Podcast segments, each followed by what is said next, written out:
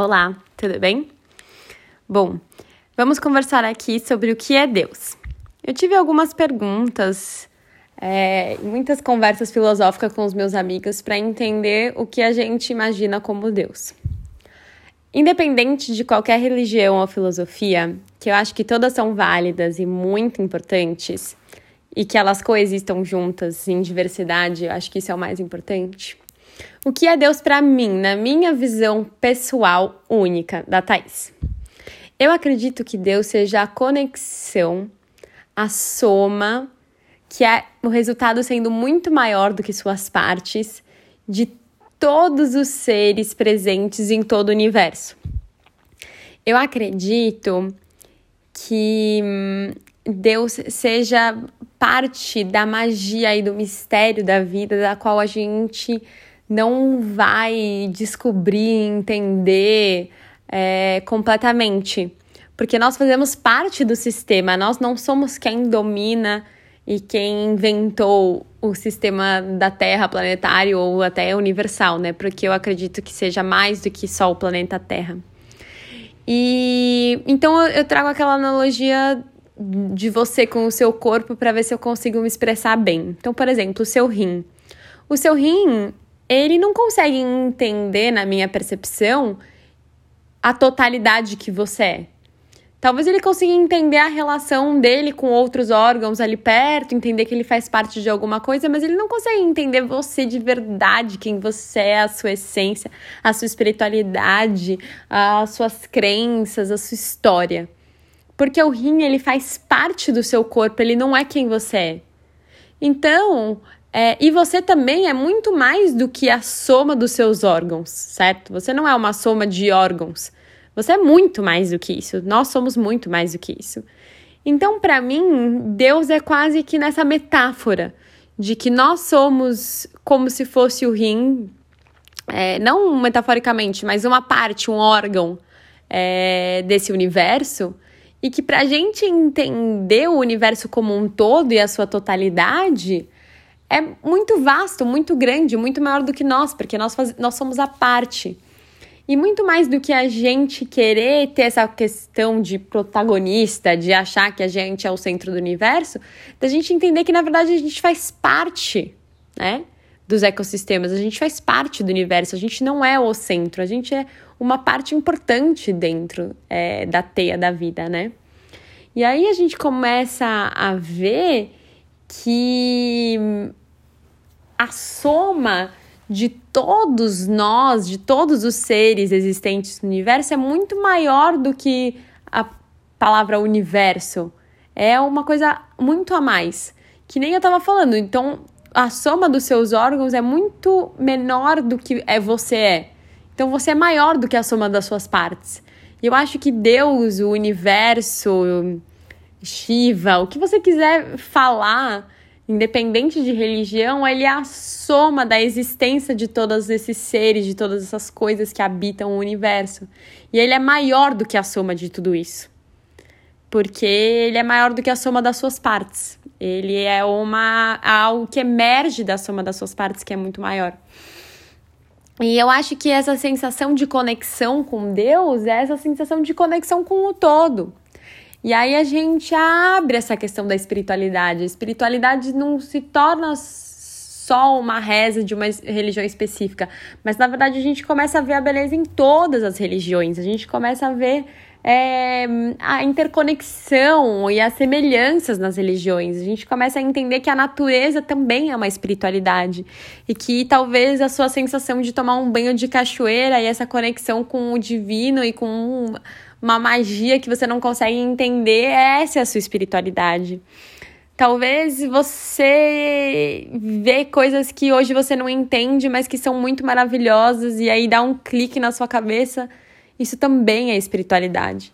E eu tenho visto muito a espiritualidade na natureza. Tipo, quando você olha os sistemas naturais, você observa as árvores, você observa as formigas, e você fala: nossa, como esses seres são incríveis, como que eles chegaram aqui, como que a árvore consegue fazer uma tecnologia de uma semente que fica quase que presa no tempo, durante anos, e aí você coloca ela nas condições certas e ela vira uma outra árvore.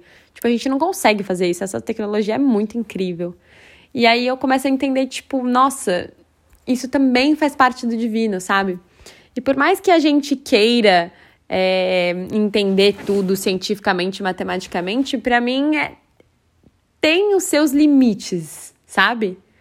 É, muito mais do que a gente achar que a gente vai dominar o mundo com o nosso intelecto, por que, que a gente não participa do mundo? Por que a gente não deixa de tentar conquistá-lo e participa das suas belezas e dos seus mistérios? E eu acredito que muito da gente fugir desses mistérios e de não entender as coisas foi o que é o que nos dá grande medo e ansiedade de não entender a vida por completo, porque a gente não consegue aceitar esse lado sombra. Mas na filosofia taoísta, entre yin e yang, a sombra não existe sem a luz e a luz não existe sem a sombra. Então, para você ter felicidade, você precisa ter tristeza, porque ela faz parte do mesmo ciclo. Porque a vida ela não está estagnada como uma imagem do a verdade é isso. Ela está em constante movimento cíclico. Então, a felicidade e a tristeza são a mesma coisa em momentos diferentes de um ciclo, que nem a noite e o dia o Sol e a Lua e tantas outras dualidades que fazem parte do mesmo ciclo. E quando você tira um, vem a interdependência de novo e o outro já não é mais possível.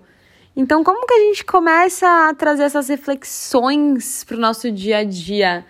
De entender que a nossa espiritualidade ela é essa conexão com o que não é totalmente explicado. E aí a gente entende não ser explicado pela ciência, certo? Mas explicado pela religião. E aí temos diferentes tipos de religião, que nenhuma é melhor nem outra é pior. Elas são lindas entre si porque elas contam uma história. Elas contam metáforas, uma narrativa para a gente viver sob.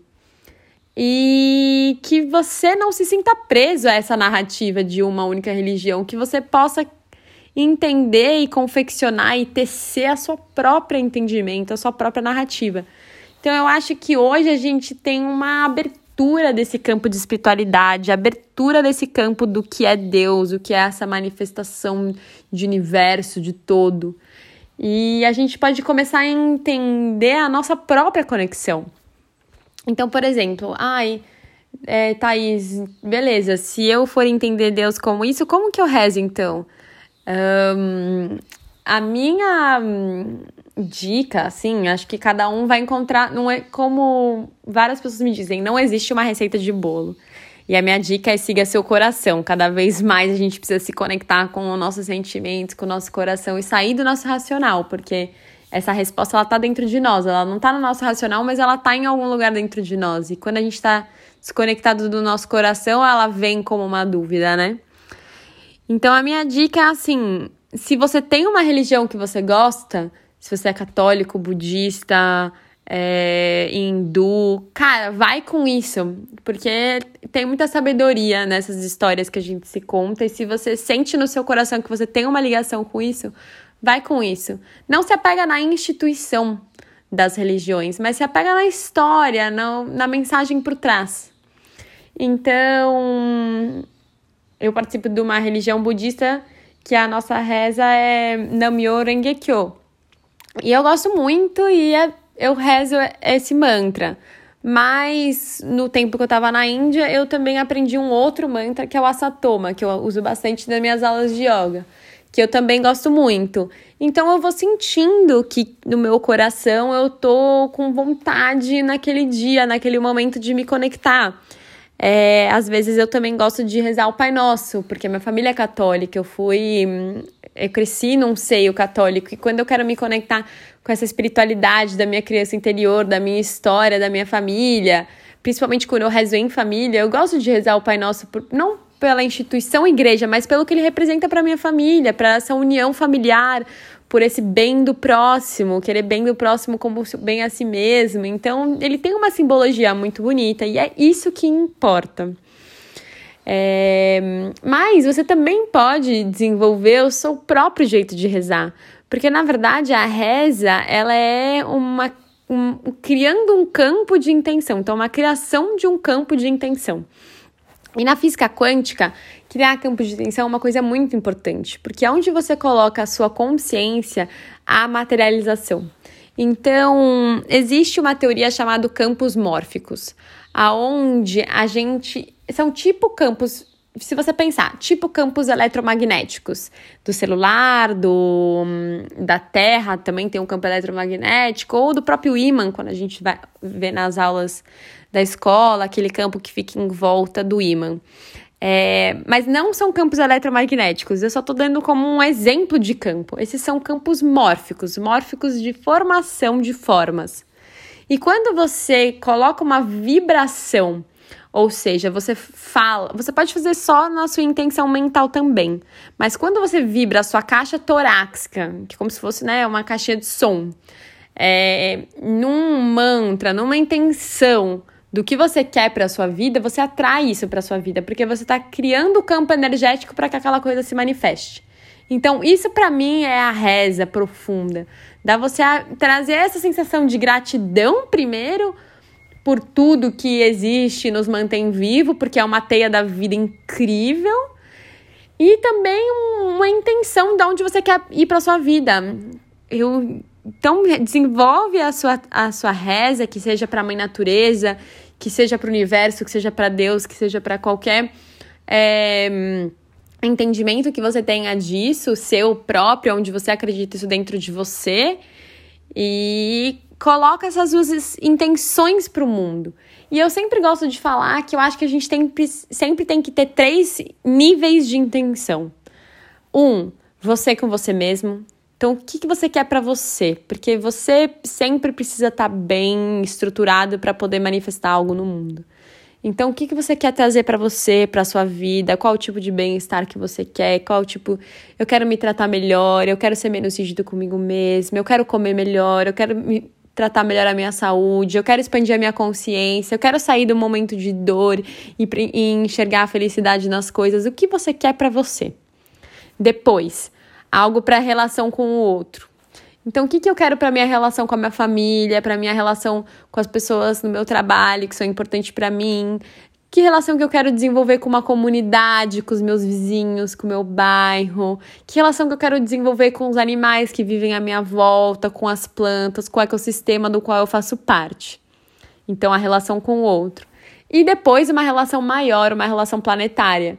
Então, o que, que eu quero ter de relação? Quais são as minhas intenções para o mundo? Quais são as intenções do coletivo, de eu entender o todo? O que, que eu quero fazer? intencionar, ser, ler, estudar sobre o bem planetário. Então, eu acho que esses três níveis de hum, intenção sempre são muito importantes para a gente não ficar só no ego e nem só no eco, para a gente transitar entre esses tons de cinza que são a vida, né? Então é isso. É, espero que não seja muito polêmica a minha visão e que ajude você a expandir a sua espiritualidade. Até a próxima!